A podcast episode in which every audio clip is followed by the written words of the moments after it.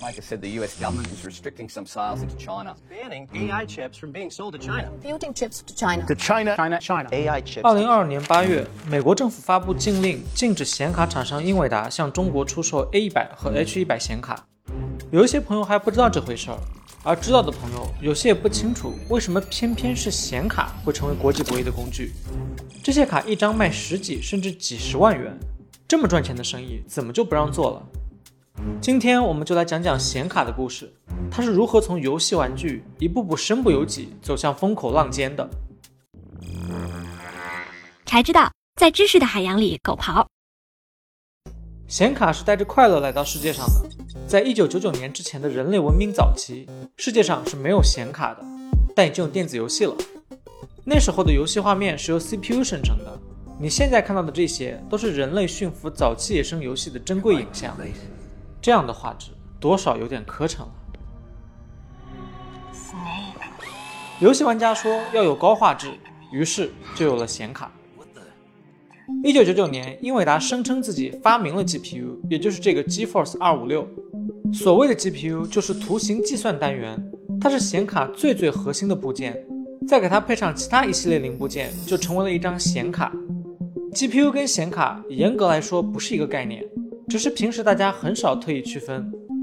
所以这玩意儿为啥能提升游戏画质呢？因为渲染游戏画面这件事儿难就难在它计算量太大了。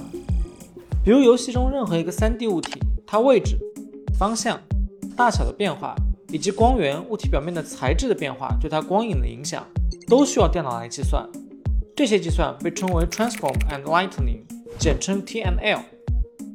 一个游戏中有很多个物体，一个物体有很多个角度。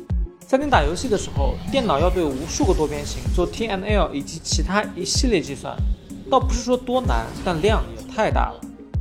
所以 CPU 也会做这些运算，但算得慢，就像这样。Let me speed it up.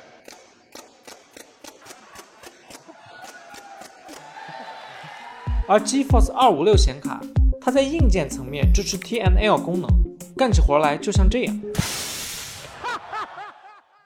我们可以打个比方啊，渲染画面这件事儿就像是做一万道加减乘除，CPU 的核心很强，但数量少，每个核心就像是一个处于智力巅峰的高三学生，他能熟练的解出模拟卷上的最后一道大题，但让他算一万道加减乘除，他得累死。而显卡上面密密麻麻的分布着几千个小核心，每个核心都像是一个小学生，高考题肯定是不会，但他们能同时并排开动，在十秒之内就把一万道加减乘除做完，所以渲染画面特别快。从原理层面来看，显卡能提升游戏画质，就是因为它具有这种强大的并行计算能力。而显卡此后脱离游戏，被别的领域盯上，乃至成为国际博弈的筹码，也是因为这种强大的并行计算能力。在 GeForce 256发布后没几年，斯坦福大学的实验室就盯上了显卡。他们意识到显卡的并行计算能力这么强，肯定不能只拿来打游戏啊。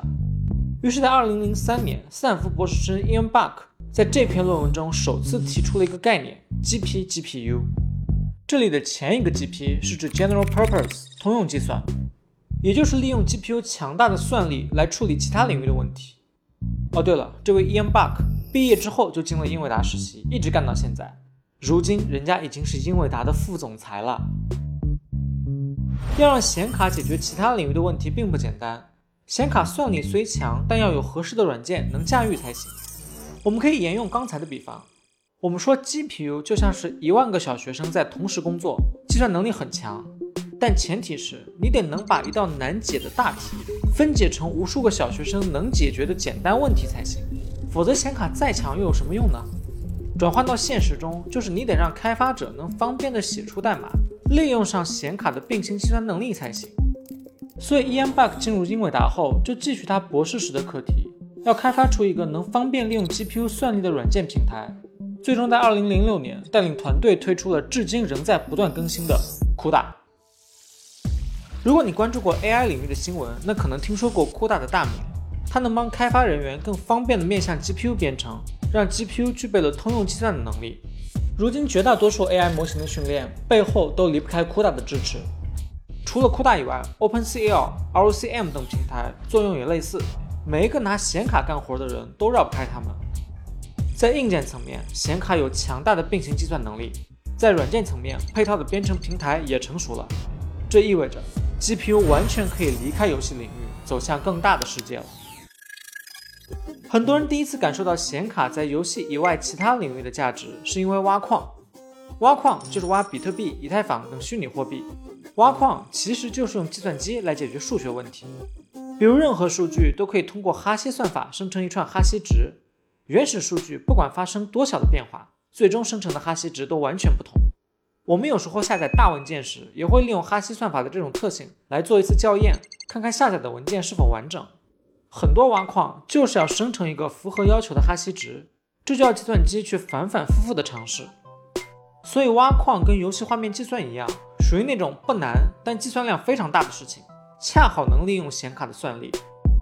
于是，在加密货币价格持续攀升的日子里，显卡涨价、缺货，一路推动英伟达的市值从一百四十亿美元。暴涨到了一千七百五十亿美元。He is defying Moore's law. He has got more going for him than anyone. He is Einstein of our era. 但显卡跟加密货币之间只是一段露水情缘。随着专用矿机的出现，虚拟货币的价格跳水，以太坊等调整了挖矿规则等原因，显卡跟虚拟货币的关系已经大不如前了。但很快，显卡就赶上了另一波更大、更革命，让自己卷入了国际博弈的科技浪潮 ——AI。现在所有人都知道了，AI 可能是引发新一次科技革命的巨大产业，而几乎所有的 AI 模型训练都需要显卡。就拿现在正火的 ChatGPT 来说吧，它的模型训练中涉及到大量的矩阵运算，这些矩阵运算本身不难，但量很大很大。好在可以同时并行计算，所以很适合交给 GPU 来处理。用来 AI 作画的 Stable Diffusion 模型也一样。它的模型架构同样涉及大量矩阵运算，适合 GPU 来处理。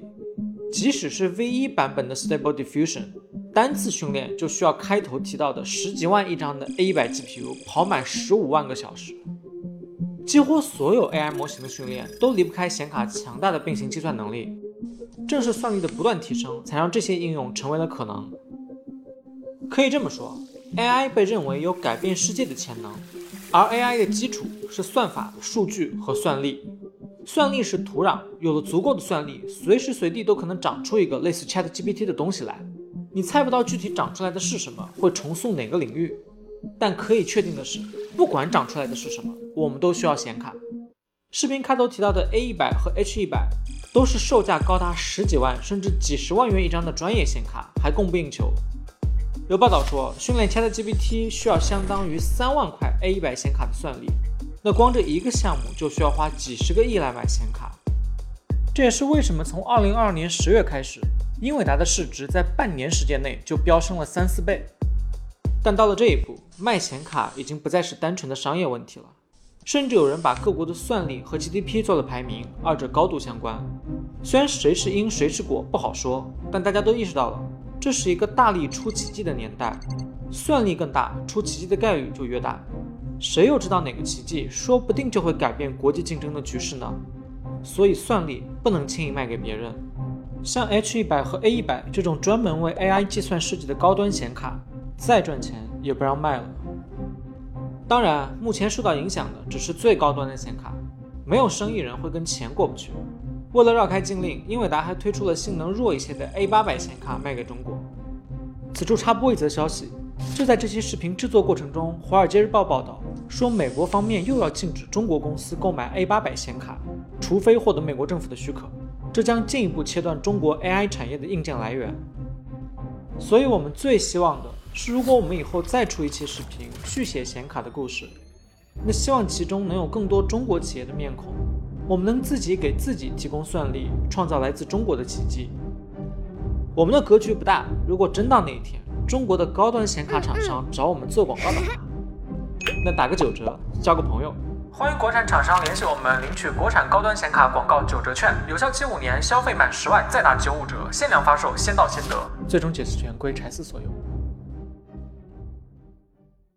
你可以在微博、微信、喜马拉雅、B 站等平台找到我们。